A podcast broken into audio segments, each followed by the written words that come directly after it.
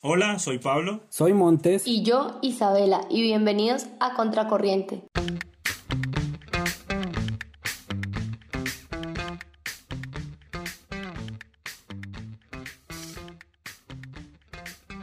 Contracorriente es un podcast que aborda aquellas cuestiones más espinosas, cargadas de polémica y que suscitan largas conversaciones. Aquí discutiremos temas de política, actualidad, así como unas cosillas de historia y conocimiento general.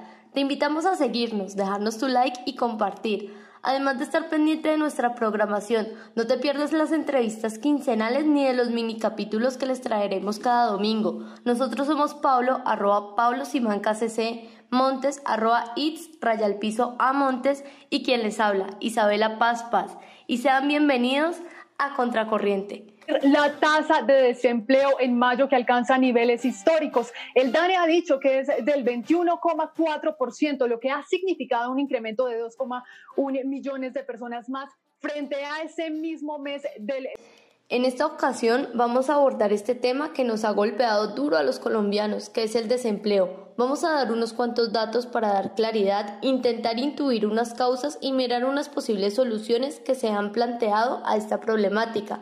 Luego del statement arrancamos o empezamos, whatever. Las más afectadas, Lorena, son Neiva, con un, de, con un desempleo del 32,8%, Ibagué 31,7%, Armenia 30,4%, Popayán 29,7%. Bueno, Montes, cuéntanos, ¿qué ha pasado con aquellos mundos de la cultura popular y demás? Bueno, por ahorita está esa polémica que ha generado J.K. Rowling, la creadora del mundo mágico o como se le conoce en el bajo mundo Harry Potter, porque la doña pues salió a decir que, que para ella, digamos, o sea, que no se puede negar la existencia del sexo, porque eso invisibiliza pues ciertas dinámicas que han vivido las mujeres y tal. Entonces esto le genera una polémica con todo lo que es la comunidad trans, LGTBI y demás. Y la doña ha firmado una carta en la que muchos intelectuales de mayoría de izquierdas, socialdemócratas, lo que dicen es que ellos están en contra de la cultura de la cancelación. Por otro lado, escuchamos la semana pasada que Kanye West, o como diría el papu de papus, Nicolás Maduro, Danny West se lanza a la presidencia. bueno, pero yo creo que el sueño de ver a Kim Kardashian como, o sea, ese sueño que tiene la humanidad de ver a Kim Kardashian como primera dama se va a romper porque resulta que Lord G resultó antivacunas. Entonces, eh, no sé esto qué tanto imposibilitaría una carrera a, la presidencia o por lo menos realizable. Y por último, pues que la Rosy Rosalía le está enseñando español a, a Corny y a, a Corny a, bueno, en fin, a Corny, ah, y a Kylie, y a Kylie Jenner les está enseñando español y pues por ahí eh, han aparecido publicaciones de Chloe que la va a invitar a su super exclusiva rumbas, entonces pues la Rosy como que ya se nos internacionalizó del todo. de verdad que son amigas. No, no, es que lo que has dicho tiene de largo como de ancho, o sea, eso da para otro debate porque por ejemplo, con lo que estabas hablando de JK Rowling, o sea, ahí es todo un debate frente a la identidad de género, al sexo, que si realmente es por los cromosomas, los genes, qué tantos factores influyen para que se haya, digamos que hablado de un sexo, por ejemplo, masculino, femenino o intersexual, además de la cuestión de género, de orientación, eso da para otro debate total, que deberíamos hacerlo, deberíamos hacerlo. Sí, sí, yo estaría encantado de hacerlo. y en cuanto al tema, por ejemplo, de Kenny West, pues yo creo que eso fue lo que más me llamó la atención porque es que ahora lo que están pegando son los outsiders, que son precisamente estas figuras de la cultura pop, pues que tienen una representación política y no solo como tipo activistas, eh, por ejemplo Jane Fonda o René de Calle 13, sino que también están impuestos pues de toma de decisiones de alto perfil y un ejemplo de ello es Rubén Blades, que fue ministro de Turismo y luego se lanzó como candidato presidencial en Panamá. Pero bueno, esto, esto da para otro debate, varios puntos que, que has tocado, pero yo quisiera como ya centrándonos en lo que nos compete es que Pablo nos cuente cuál es el panorama con respecto al desempleo. Sí, de acuerdo, yo creo que es un tema bastante complejo, que la verdad requiere un rigor especial para poder abordarlo desde el punto de vista científico, social y todas las implicaciones que tiene las declaraciones de Rowling, que a mi parecer son un poco apresuradas y que no tienen en cuenta el rigor que podríamos darle nosotros a esa discusión, o por lo menos un poquito más, tampoco es que seamos pues una lumbrera los que estamos acá. Pero bueno, eh, sobre el tema del desempleo, yo, yo siento que la situación está bastante compleja. O sea, para dar un breve contexto, de mayo del 2019 a mayo del 2020 se duplicó el desempleo, pasamos del 10.5% del desempleo al 21.4%, lo que a día de hoy representa casi 5 millones de desempleados. Ahora bien, yo creo que estas son solo las ramas para dar el bosque, al menos en términos de cifras, creo que toca ver varias cosas. Primero, los inactivos, que son quienes no están buscando empleo. Estos pueden ser porque simplemente no lo quieren o no lo necesitan, o porque se han cansado ya de buscarlo, porque pues aquí en Colombia es muy duro conseguir trabajo, la verdad, y pues de buscar y buscar, pues no han llegado a nada, entonces dejan de buscar. En Colombia esos son 18 millones más, o sea, un número bastante considerable. De hecho, pocos países, eh, digamos, que tengan una importancia en, el orden mundial, superan este, eh, no superan esta cifra y creería que son muchos más los segundos que los primeros, es decir, las personas que se han cansado de buscar empleo que los que simplemente han desestimado esa opción. Eh, como segundo punto, pues los empleados sin remuneración, es decir, las personas que trabajan pero que no reciben un peso a cambio por la contribución que hacen a la sociedad. Ya con eso sume 613 mil personas más. Y bueno, tercero, informales, eh, que son los que pueden estar pues embilletados, digamos, porque hay gente que la informalidad le da muy bien, inversiones o bueno, yo que sé, cualquier tipo de negocio que, pueda, eh, digamos, tener una persona. Eh, pero bueno, pues hay que ver que la mayoría de las personas, o por lo menos uno esperaría que la mayoría de las personas en informalidad no les vaya tan bien, porque pues, ¿cómo evaluarlo? Cualquiera que se vaya a un centro, a un semáforo, pues ahí ve el reflejo de la informalidad. Y pues también parte o una forma de verlo el bajo nivel de ingresos que tenemos acá en Colombia. Dentro de los informales eh, hay 7 millones y medio de personas más. Ahora, entre todo esto se suman más de 30 millones de personas. De las casi 50 que hay en Colombia, la cosa está, la verdad, bastante compleja. Y bueno, ya estaba difícil, cabe decir, la mitad del desempleo que hay ahora ya lo había hace un año, así que tampoco se puede echarle toda la culpa al COVID como pues algunos han hecho. Con todo esto que acabo de reseñar y teniendo en cuenta el disparo de los casos de COVID y el bajo nivel de ingresos pues que tenemos en Colombia con respecto a otros países de la OCDE, hay que pensar de verdad muy bien cuál va a ser la salida real para esta situación. Y es que esos no son datos sacados de la manga y mucho menos pues la preocupación.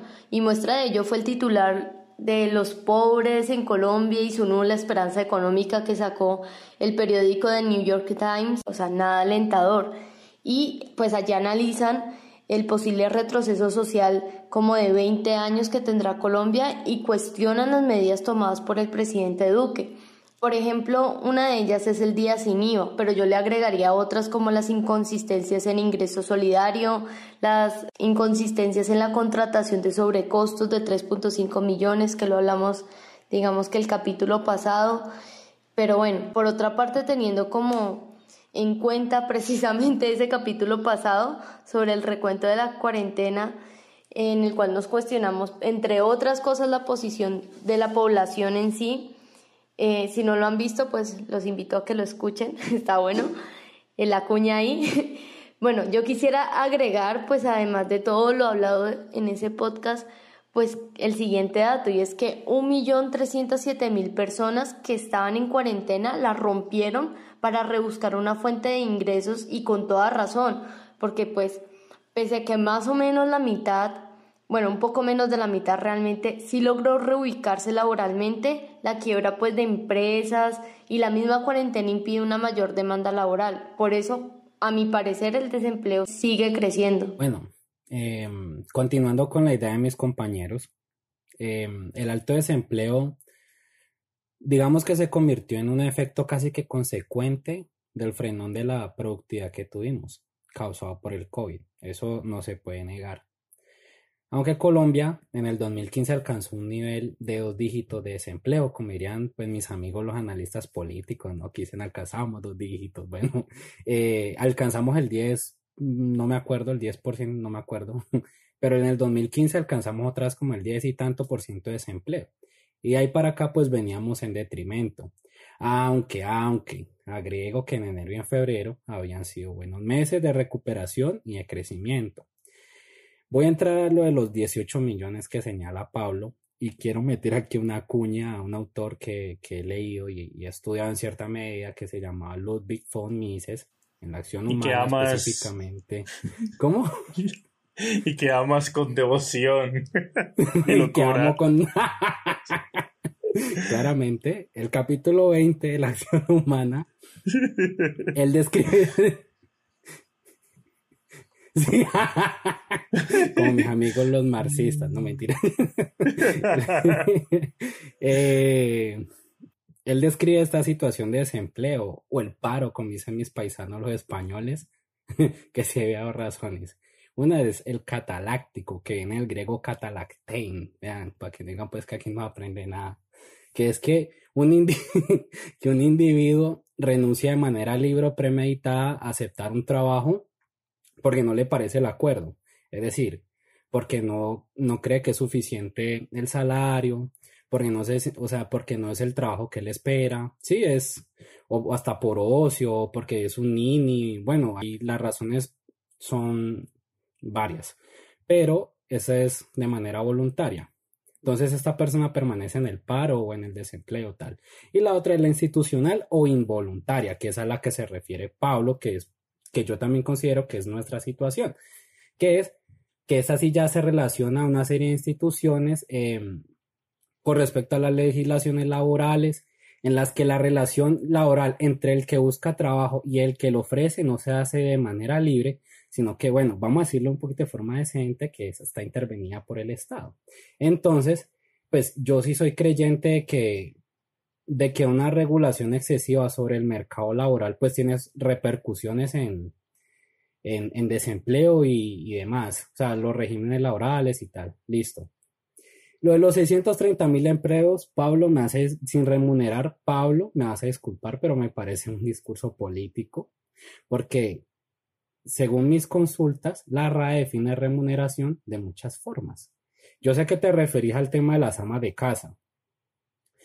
Y bueno, la idea no es, no es entrar en esta discusión tampoco porque pues em, está el tema, digamos que el tema de la, digamos, de reconocer este oficio de ama de casa como un trabajo no remunerado y tal, pues tiene unas repercusiones en pensiones, cesantía, bueno, los famosos derechos laborales.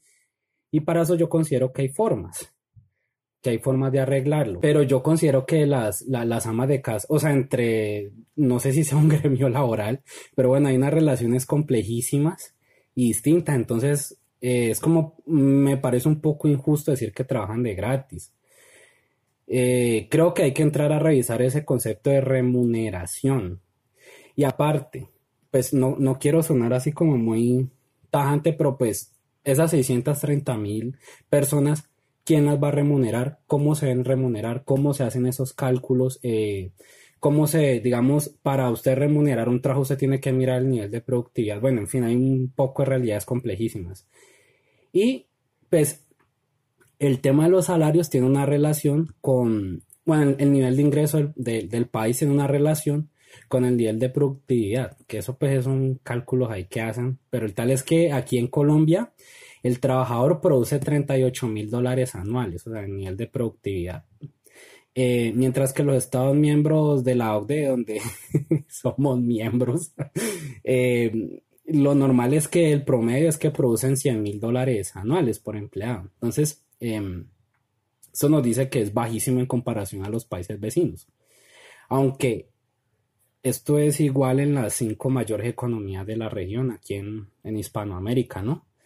Según mm, los datos de, esta misma entidad de la OCDE, dicen que en las cinco economías más grandes de Hispanoamérica, la productividad disminuyó cerca de un 1.6% en el 2018. Entonces esto es una causa pues como que muy del común de los países de acá, este lado del charco. el tema de la productividad, yo creo que eso no es culpa de los trabajadores tampoco, pero allá iré a discutir algunas cositas de las que acabas de decir. Lo primero sobre... No, no, es que eso no es culpa de los trabajadores, o sea, sí, por eso. hay que mencionar que eso tiene una repercusión en el nivel de ingreso. Claro, sí, pero por eso mismo ellos no deben, al no ser culpa de ellos, llevar la carga de esas malas políticas, ¿ya? A eso, a eso me refiero. Entonces, bueno, sobre el tema de los inactivos, a lo que te refieres como catalácticos, en un estado ideal de cosas funcionaría tal y como tú lo describes. Eso es, digamos, el mundo de lo ideal. Pero resulta que en Colombia son pocas las fuentes de empleo y es mucha la gente que necesita empleo. Luego no hay unas condiciones de negociación, por decirlo así, entre el posible empleador y el posible empleado. Entonces eso genera unos retos, digamos, de política pública, que yo creo en las políticas públicas para poder, digamos, eh, resolver esas distorsiones existentes. Ahora bien, en cuanto a la regulación laboral, yo la verdad no entiendo por qué, y no lo digo por vos, sino en general, en, incluso dentro de la llamada Academia Colombiana, por qué se defiende tan a capa y espada el tema de la desregulación laboral. Y es que, bueno, a explicar de pronto si alguien no, no, no, no, se ubica en el tema de, de regulación laboral, son reformas que son tendientes a la no intervención estatal, ¿ya? En este caso, en asuntos laborales. ¿Qué pasa con estas reformas? Y es que no han tenido un, un impacto positivo en las cifras de desempleo. Puede que Montes o cualquier otra persona que nos escuche esté convencido de que eso no es así, pero yo la verdad no veo que eso explique, digamos, la realidad colombiana. Frente a esto podemos ver dos ejemplos. El primero es un estudio de la Universidad del Rosario y es qué dice este estudio. Y es que el impacto de la reforma laboral de 2002, que pues ya venía digamos, con anteriores reformas laborales producto de la Constitución del 91, que repito, avanzó en desregulación laboral, fue escaso o nulo en la generación de empleo. Además, que no hay una evidencia que asegure que la formalización esté relacionada con esta reforma y que lo que sí, en lo que sí tuvo impacto la reforma es que aumentó la carga laboral de los colombianos, es decir, trabajamos más para ganar menos y contar con menos derechos laborales. Y en esto último coincide también el estudio de José Gutiérrez publicado por la Universidad de Medellín. Entonces, me quería referir a esto en cuanto a la desregulación laboral y a la no intervención o las reformas tendientes a la no intervención estatal. En cuanto al trabajo no remunerado, yo creo que sigue siendo trabajo, tanto así que aporta lo que representaría hoy día el 20% del PIB nacional, lo que es súper considerable. Ahora bien, ¿a qué otro tipo de remuneración se refiere Montes? La verdad, yo no lo sé, pero lo que sí sé es que hay evidencia que refleja la existencia de una división sexual del trabajo relacionado al cuidado lo que implica que en promedio eh, la jornada laboral de las mujeres alcance las 13 horas diarias. Esto ante la deficitaria oferta, obviamente, de servicios del cuidado por parte tanto del sector público como del sector privado. Y ahí yo creo que ya te respondo en parte una de las preguntas que dejaste ahí en el aire.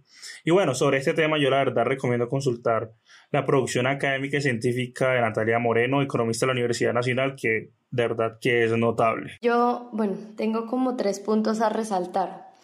Uno eh, son los datos de desempleo dados por el DANE y si bien dan cuenta de lo que dijo Pablo sobre el doble de la población desocupada, estos no tienen en cuenta los departamentos como Amazonas, Arauca, Casanare, Guainía, Guaviare, Putumayo, Baupés, Bichá y San Andrés, lo cual son bastanticos. Entonces, en esa medida, lo más probable es que sean mucho mayor las cifras de desempleo. Lo segundo, y yo creo que no menos importante, era lo que se refería Montecito al tema de empleo sin remunerar, porque yo considero que no solo se debe tener en cuenta en ese aspecto a las amas de casa. Si bien muchos de los recién graduados trabajan y no obtienen una paga, sino que eso eh, que hacen es laborar gratuitamente para poder obtener de una u otra forma experiencia, contactos y estas situaciones se han dado incluso desde antes de la pandemia. Obviamente es decisión propia personalmente a mí me llegó a pasar y claro, no es un horario de ocho horas, pero en definitiva sí hay que dedicarle el tiempo y el esfuerzo como cualquier otro trabajo. En esa medida, pues yo creo que eh, e, es importante hablarlo. ¿Por qué? Porque los millennials representan aproximadamente el 30% de la fuerza laboral, por lo menos a nivel local, y hablo del departamento del Valle del Cauca. Por otro lado, y yo creo que por lo menos desde mi parte cerrar, digamos, este primer momento, estoy eh, convencida de que como se controle la pandemia, que pareciera que estamos próximos al pico, es la profundidad de la recesión, a corto plazo inicialmente, porque creo que sí hay muchos otros factores que inciden en que a largo plazo pues tenga ciertos efectos, ¿no?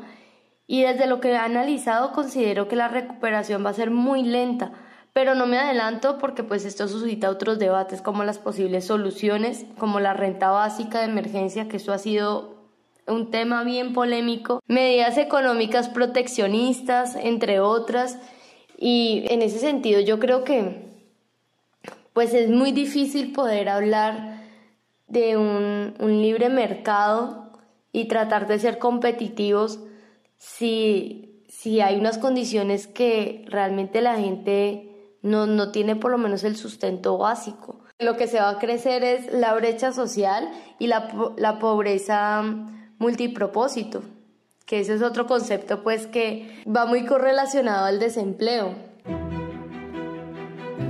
Lo que, lo que podemos decir es que en el mes de mayo las cifras del mercado laboral ya están, ya están dando unas señales contundentes de las políticas de reactivación que ha definido el gobierno nacional ya no vemos a la manufactura y a la construcción liderando las pérdidas de ocupación. Bueno chicos, ¿ustedes a quién o a quiénes le atribuyen esta problemática? Bueno, yo creo que gran parte de la responsabilidad es de quienes han administrado este país en los últimos 30 años.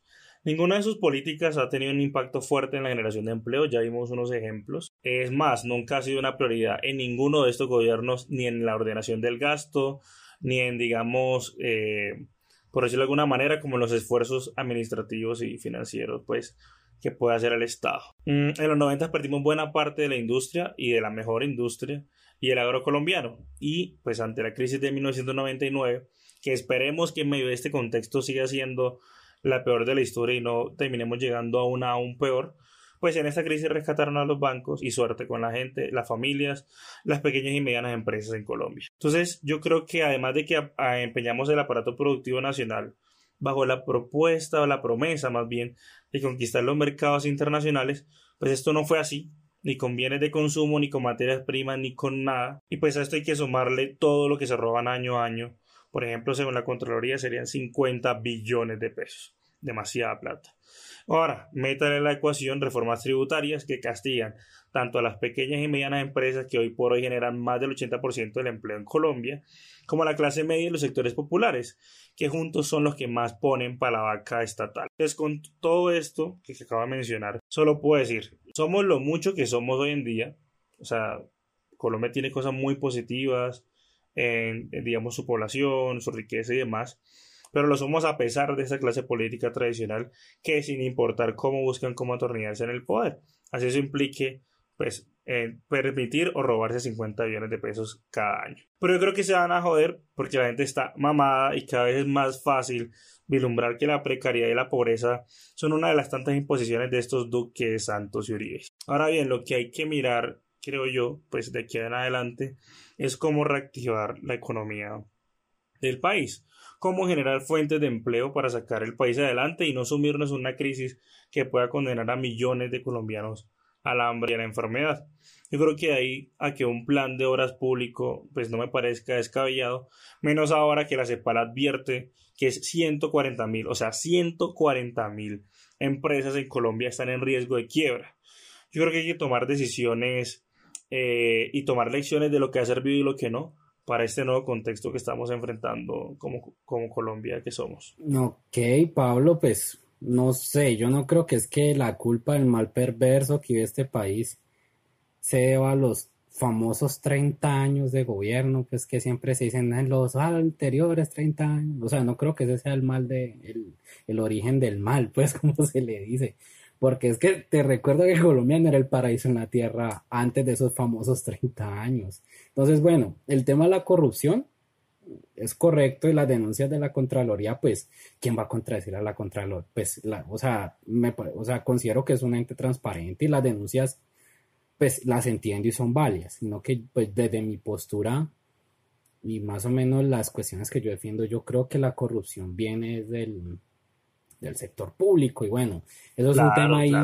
ese es un tema El sector ahí- privado es víctima de la corrupción. no, pero, ay, Pablo, no vamos a entrar. Pobrecitos, parce. No, pues no pobrecitos. pobrecitos, pero bueno, ay, ve, Pablo, no vamos a entrar en eso ahorita. Dale, Eh, dale, dale, dale. eh, a ver, pues sí, o sea, esto, esto es un, esto es un problema de instituciones, claro, y, pues, a ver, las empresas públicas, pues, ve, privadas, perdón, también tienen una relación en esto, pero yo, yo yo, Andrés Caicedo Montes, considero que el, el origen de la corrupción es del sector público. Eso por un lado.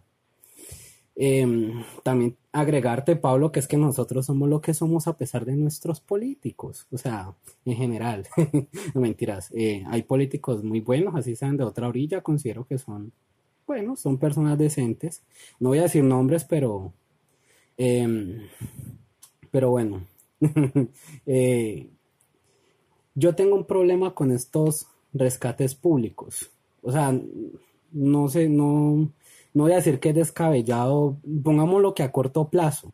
Pablo, pero vos y yo sabemos en qué consiste, sinceramente, que hay cuestiones que de pronto aquí en el presente próximo no vamos a ver, pero a futuro eso sí tendrá unas, digamos, un gasto público aumentado, eso tiene consecuencias a futuro. Quizás nosotros no las vamos a ver, pero sí los que vienen. Entonces, eh, este tipo de aumento de gasto público que vienen préstamos al Estado por parte del Banco Central, no sé qué. Pablo, vos y yo sabemos, Isabela también sabe, que esto tiene unas repercusiones inflacionarias. También tiene unas repercusiones en, en el nivel de inversión. Bueno, son temas como más, más de la técnica, bueno, en fin. Pero el tal es que nosotros hemos visto como Argentina tomó esta senda en algún momento y hoy día cómo están. Entonces, eso es un tema que a mí me preocupa. Ok, yo entiendo que te preocupe. Y también, o sea, estoy de acuerdo con que Colombia no era un paraíso en la tierra, pues antes de los 90. Eso estamos de acuerdo. Pero lo cierto es que la situación se complicó aún más con la liberalización, de la economía local, aplicando a rajatabla toda la receta del consenso de Washington, bla, bla, bla. El ciclo penoso de deuda que vivimos actualmente se desató horriblemente desde los 90, desde esa, desde esa época, y la destrucción del aparato productivo repuntó con esas reformas y con esa, con, digamos, con ese cambio constitucional ilegal, pues en Colombia. Tanto así que vino eventualmente en el 99 en la peor crisis económica de la historia del país. Pero listo, como dices vos, pues dejémoslo ahí, lo miramos después, pero yo creo que pues quería como aclarar ese, ese punto. Ahora bien, frente al tema de la inversión, yo creo que ahora mismo hay más de 117 billones de pesos de los que no se sabe qué ha hecho el gobierno con ellos. O mentira, o sea, sí se sabe algo y es que esa plata en la mitigación de la crisis sanitaria no se ha invertido. A esta, es a esta hora, esta fecha de grabación de este podcast, que todavía el gobierno no da claridades sobre esos recursos y quién sabe si se le va a dar la gana de hacerlo. Y esto lo digo para ilustrar cómo sí hay recursos para financiar ese tipo de obras. Y es que toca aprovecharlos mientras se pueda para contener la crisis económica que se nos puede venir, porque más adelante puede que se los gasten en cualquier otra cosa que consideran urgente, como salvar X o Y banco, o hacer el favor a uno u otro amigo que tengan, o lo que sea.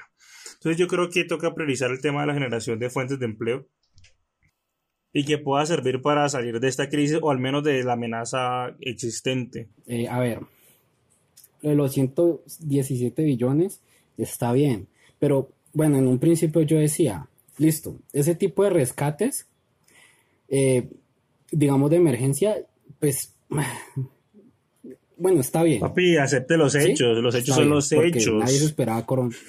No, bueno, sí, está bien, está, o sea, no, nadie se esperaba coronavirus, nadie se, se esperaba ese frenón de, de la productividad ni de la economía, bla, bueno, listo. Porque pues mm, eso también nos va a pegar a nosotros. Claro nos va- bueno, el tal es que a mí lo que me da miedo es que eso genere un cierto tipo de institucionalidad en la política colombiana, o sea, que se vuelva como común o, o que se vuelva, que se adopte ese tipo, la regla en, la política fiscal colombiana. Eso es como lo que yo no estoy de acuerdo. Entonces, a mí eso es como lo que me preocupa. Entonces, vuelvo y te hago la pregunta, ¿cómo se genera un apalancamiento de, a la economía de esa forma sin endeudar a futuro a los que vienen? O a nosotros mismos. O sea, porque es que una cosa es un rescate así como el que decías ahorita y otra cosa es generar un tipo de políticas económicas como esa índole. Ok, yo creo que el tema en parte lo respondí, pero ahora me lo replanteas de una manera y es, listo, eh, el sostenimiento de ese tipo de políticas. Primero, yo no estoy discutiendo acá como que eso se vuelva como la regla, aunque tampoco lo descarto porque sería como a científico no ni siquiera acercarme a revisar pues la viabilidad de eso. Yo creo que hay países que han aplicado eh, digamos un ingreso universal mínimo, una renta básica.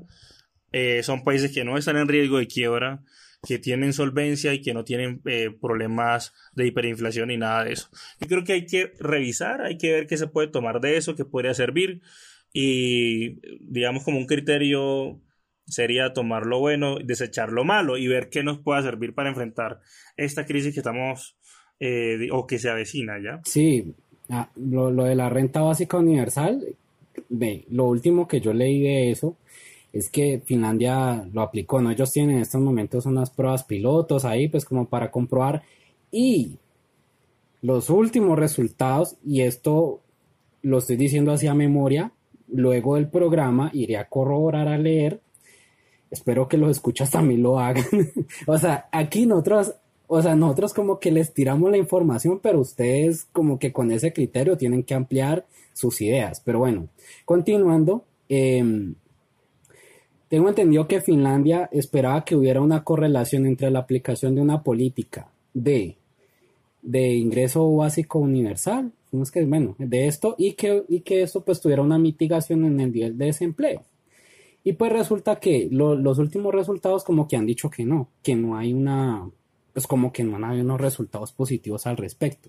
Entonces, em, también creo que, Suecia en algún momento aplicó este, bueno, todos los países del mundo antes de los 90, antes de los 70 y eso eran, todos aplican ese tipo de políticas, pero con respecto a lo del ingreso básico universal, pues hay países que, que, bueno, que están en ese tema. Ve, aunque Pablo, a mí me gustaría hablar de ese tema en algún programa, ¿vos qué pensás? Como para yo no enrollarme, ¿sí? Isabel, Isabel. Para mí me parece un buen tema. Y solo para agregar una cosa, o sea, Finlandia no ha sido, pues como tú lo has dicho, el, el único país que está explorando ese tema o que tiene instituida esa política al interior de su país. Eh, yo creo que... Que ya lo tiene. No, pero yo hablo de países que ya lo tienen, antes de que esta vaina horrible llegara al mundo, pues. Eh, entonces yo creo que eso no es nada nuevo, o sea, no tiene nada de raro, pues, no, no es comunismo, pues, como algún loco pueda decir. Yo creo que es algo que hay que ver, como cualquier otra política pública que vale la pena ser revisada, ver qué puede servir a Colombia y qué no, y listo. Sí. Y, y, y sí, podemos mirarlo en un siguiente programa. yo, yo quiero ya como replicar todo lo que han dicho. Mentira, no, hay unas cosas que estoy muy de acuerdo con ustedes. A ver, dependiendo pues como de la reapertura que se haga, que parece que como que ya, ya, ya, pues esto obliga a adoptar pues unas garantías sanitarias y que sean suficientes. ¿Por qué? Porque quienes salen a buscar empleo, si no tienen esas medidas eh, que de verdad los protejan, pues se van a contagiar y eso realmente como negocio sale mucho más caro. O sea, y perdón que esté hablando de una persona como negocio, pero sí, para una empresa le sale mucho más caro un trabajador que se enferme o una persona que esté en su casa, pero entiendo evidentemente que ya la gente de verdad no puede seguir estando de los ahorros, de, de, las remesas que mandan familiares que están en el exterior o cualquier otro ingreso medianamente que, que les pueda entrar en estos momentos. Con las condiciones pues actuales, yo creo que estoy de acuerdo cuando Pablo habló de la economía clientelar, estoy muy de acuerdo en eso. Yo creo que Colombia no ha dado el paso a otro tipo de economía porque estamos sesgados pues en que los mismos estén en el poder o bueno, no sé si nosotros como población lo permitimos y ellos pues con el poder que manejan también es difícil, ¿no? Cambiar e-, esas dinámicas, pero creo que sí se pueden cambiar. En esos momentos que no estamos como para elecciones ni nada, que lo que hay son las medidas que ha tomado el presidente Duque, yo creo que sí se puede dar medidas proteccionistas como eh, la parte que hablamos de en ingreso básico, pero yo pensaría que debe ser temporal. A ver, también estoy de acuerdo en cuanto a la parte que dice Pablo, en que pues todo el peso de esta economía clientelar y de lo que se roban, pues la tiene la clase media y popular, eso lo creo fielmente, pero yo creo que también hay una cultura del subsidio, o sea, y esa parte creo que al momento de poner, por ejemplo, un ingreso básico y que no sea temporal, pues eso va a crear aún más una dependencia de tener un subsidio, unas familias en acción y demás. Y yo sé que, pues, que una cosa son las condiciones, pues, de una persona que no tenga cómo y que le cueste más trabajo conseguir un trabajo, más en esta situación, pero yo sí considero que entre más tengamos esa, esa cultura o ese chip de, de, de garantías por todo, que si bien lo requieren en este momento a largo plazo, no sé qué, tan, qué tanto beneficio nos pueda traer como sociedad. Por ejemplo, lo que yo sí pensaría que es importante, más que, bueno, no, a, nivel inmediato, a corto plazo, sí creo que es muy importante medidas proteccionistas, pero también yo creo que no se debe dar solo rescates, sino reorientar los recursos que ya hay. Y con esto me refiero, por ejemplo, a los destinados al acuerdo de paz. Y en esto estoy que me riego, pero no voy a tratar de ser sucinta y es lo siguiente.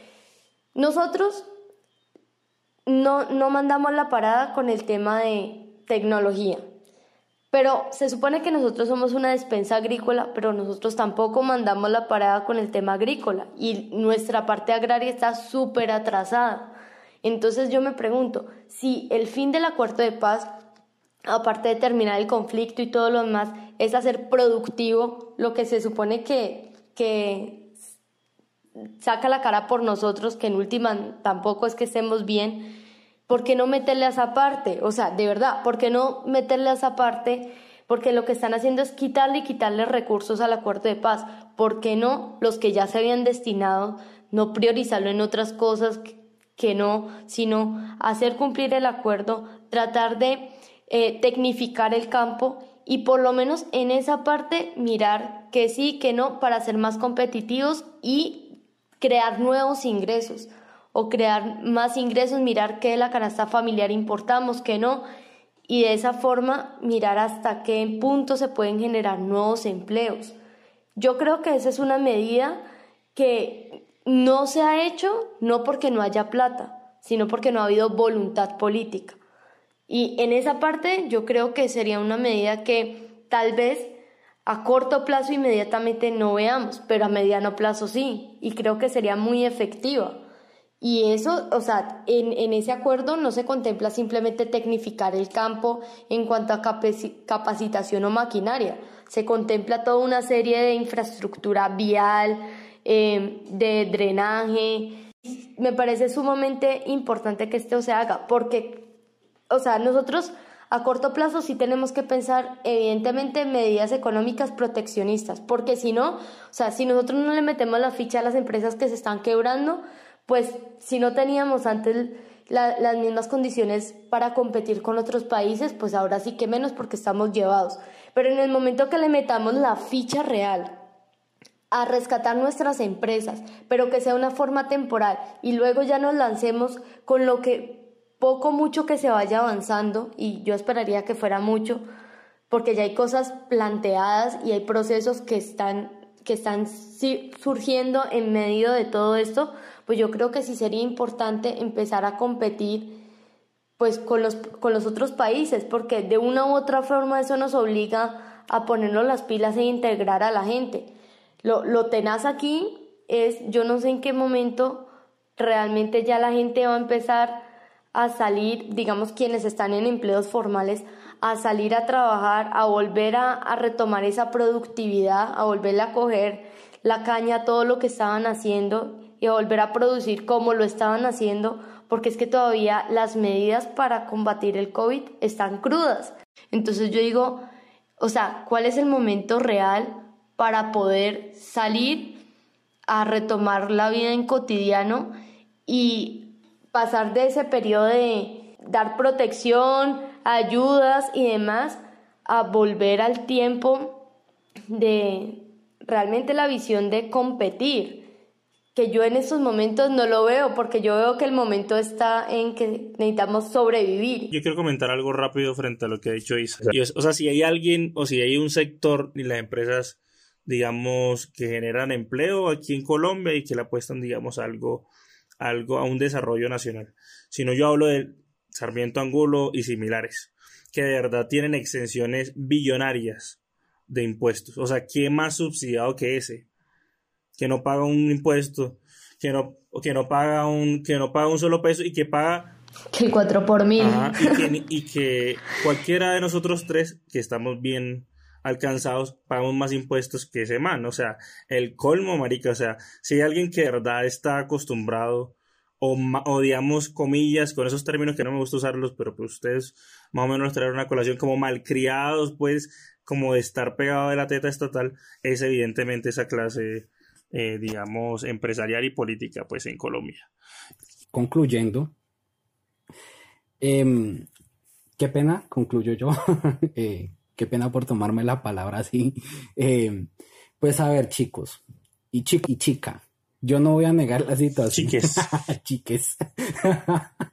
pues yo no voy a negar la situación que vimos. Es extremadamente grave respecto a lo que dice Pablo, es que yo también soy crítico del chronic capitalism, que es el capitalismo de amigos, sino que, mm, digamos, no sé, voy a ser un poco atrevido, Pablo dirá que el origen es en los privados, yo creo que el origen es en el sector público, no sé sabe la que irá. O sea, yo también soy crítico de Sarmientos Angulos, bueno, de toda esta gente, que, que, la banca, o sea, que el mayor banquero de este país sea amigo de, de cuanto gobierno, que ellos ponen gobiernos a dedo. O sea, yo también soy crítico con todas esas situaciones.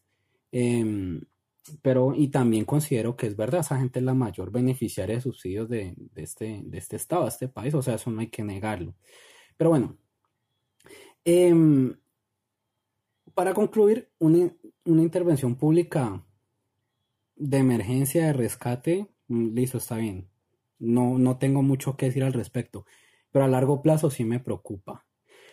Lo otro es que yo no considero que Colombia era el paraíso en la tierra antes de los famosos 30 años. Yo considero que teníamos demasiados problemas también antes. Eh, desde la misión del Banco Mundial de los años 50, desde lo de la CEPAL, de la industrialización, sustitución de importaciones, escuchas, pueden investigar, consultar más o menos qué es eso, pues el que no sepa. Em, pues Colombia, después de que pasamos por ese proceso y los indicadores son claros, o sea, el nivel de, ingreso ha aumentado. Hemos superado con creces índices de pobreza extrema. La pobreza en general también se ha superado mucho. Em, los datos los podemos discutir, no sé, como Pablo quiera. Cuando Pero se confían que yo también le... así caen. No, así cae más, más breve. todos confiados, todos. Lo que pasa es que Monte no, lo que pasa es que Monte no entiende que el país está tan es tan dependiente de la economía extranjera, de la inversión extranjera, que cualquier subida ya tiene algún efecto de subida acá también. Y una caída dura ya también tiene un efecto de caída dura acá. Entonces, entonces esos golpecitos de aire colaterales pues ayudan en esas cifras que vos mencionas. Pero en lo estructural, el país, el aparato destructivo no deja de estar destruido, el agro no deja de estar en la miseria. Tío, dijiste el aparato destructivo, el aparato productivo. Em, a ver, yo también le echo la culpa a Santos porque él también tuvo un escenario internacional favorable. Al Don le tocó el boom de las commodities. Audiencia, consulten qué fue el boom de las commodities, pues el que no sepa. Eh, con esa, con, con esa tetramillonada de plata que le entró por medio del petróleo, se dedicó a hacer populismo, derroche el erario público, el don gastaba aquí, gastaba allá, pero uno no vio, pues, digamos, políticas públicas dirigidas a, a lo que Pablo y yo estamos de acuerdo, que es a mejorar la productividad, la industrialización, tal. Listo. Por mi parte, yo diré que, bueno, yo también voy a ser parte de ese, de ese desempleo generalizado. Eh, Chicos, chicas, toca ser muy creativos, reinventarnos y no esperanzarnos a que las cosas van a ser como antes. O sea, este momento de, pandemia y desempleo durísimo que nos va a pegar y nos está pegando, no, nos obliga a ser un poco más creativos, a reinventarnos, a, a buscar alternativas, porque el escenario es un poco nefasto. y, y bueno, esto luego pues para los dos o tres que nos escuchan, que vamos a... que yo también, o sea, yo no es que esté muy rela. Sí, hasta ahí nos llegó la risa porque pues nosotros discutimos de estos temas de desempleo y tal. O sea, no van a creer pues que nosotros discutimos esto de una manera así fría, que los datos, que no hay que, o sea, no, nosotros también lo vivimos y, o sea, esa consecuencia lamentablemente también la vamos a padecer nosotros. Pablo, ¿qué tienes para decir? No, pero esa, yo tengo una, una cuestión. O sea, ¿cómo así que culpas a Santos y no a Uribe? O sea, ¿cómo fue eso? O sea, yo, o sea, yo, yo, yo culpo a los dos. Yo culpo a los dos. Porque, eh, sí, por eso, por eso, a los dos. Yo a los dos les doy palo, ya. Palo para el que merece palo. Entonces, porque, claro, porque él fue el que más gozó ese boom. O sea, Incluso aprovecharon eso para meterle reformas. ¿Cómo que fue el que más lo gozó? Si empezó en el 2008 y él no, no, la presidencia no, no, no, no, señor. El boom de la commodities empezó a principios del, del milenio. O sea. Ah, no, perdón, el, de, el del petróleo fue el que empezó. Y de 2008, carbón y oro y de todo, papi. O sea, eso no fue solamente de petróleo. Pero bueno.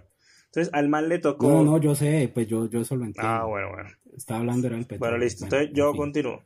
El tal es que toda esa figura lavada incluso endiosada por algunos, incluso senadoras del Centro Democrático, existe hoy en día. El presidente Uribe. Claro, existe hoy en día es porque el mal le tocó un boom ni el hijo de madre en esa época y pues si la gente está el tema de la guerrilla, en esa época está bastante más complejo y tiene un peso más encima, pues la gente se queja menos y cualquier despistado termina apoyando a, pues, bueno, personas de esas características.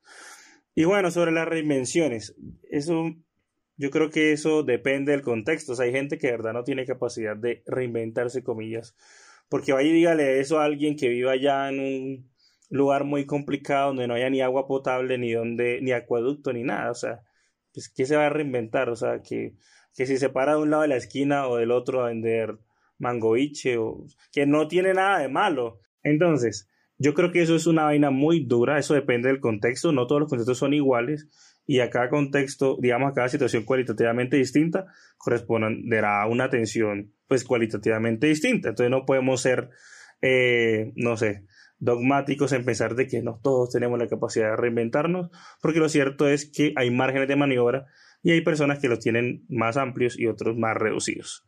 ¿Ya? Eh, yo la verdad espero que pase lo que pase, esto se pueda resolver de la mejor manera, sobre todo en función de los intereses nacionales, porque pues es lo que más nos interesa como colombianos. Y yo creo que esto depende de buena manera de la producción y el empleo nacional. Entonces yo creo que eh, ahí está la respuesta. Y bueno, yo creo que no hay, además, pues no hay trabajadores como los colombianos, y eso pregúntele a cualquiera que le haya tocado trabajar en el exterior y sepa lo que es romperse el lomo en otro lado y que referencien a los trabajadores colombianos como, digamos, lo máximo en el mundo mundial. Y bueno chicos, así terminamos con este tema del desempleo. ¿Alguna declaración, algo más que quede por decir, Pablo? No, pues nada, pues lo que falte por discutir, pues lo discutimos en otro programa, como renta básica, eh, economía del cuidado, ya que Montes pues manifestó unos puntos ahí, o bueno, yo qué sé, cualquier cosa que surja y con la que estemos de acuerdo, pues todos acá. Vale, ¿y Montes? Pues a ver, yo en un principio no quería hablar de estos temas porque son complicados, porque tocan fibras, son muy sensibles. Eh, uno en algún momento puede decir cosas que pueden sonar mal sonantes, pero pues bueno, en fin, nosotros nos metimos a esto de vamos a tocar temas polémicos y, hay que cumplir con la causa. Eh, aquí se abrieron demasiadas discusiones y esperamos en algún momento darlas con mayor claridad y pues con más datos a la mano si te gustó este episodio, recuerda que desde nuestro castillo con Wi-Fi. Ey, espérate, espérate un momentico. Ve, yo te tengo una propuesta para eso. Una persona que va en un castillo esos, no ¿qué, ¿qué sistema operativo creerías que tendría una corona? ¿Tendría Apple o algo? No, ¿en serio? bueno, no sé. Ah, instalar Spotify. No tengo ni idea, pero de seguro nos seguiría, nos dejaría su like y compartiría. Nos encuentras en Facebook e Instagram como Contracorriente Col y en Twitter como Corriente Co, así como en plataformas podcast como Spotify, SoundCloud, Anchor, Breaker y un largo etcétera. Nosotros somos Pablo, arroba Pablo Simanca CC, Montes, arroba It's, raya al piso a Montes y quien les habla, arroba Isabela Paz Paz. Y esto fue Contracorriente. Nos vemos en una próxima para llevarles la contraria a todo, como buenos millennials que somos.